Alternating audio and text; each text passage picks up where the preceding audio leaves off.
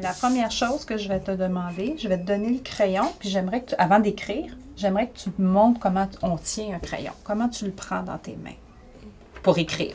Comment tu vas le prendre pour écrire? Comme. Toi, tu écris comme ça? OK, parfait.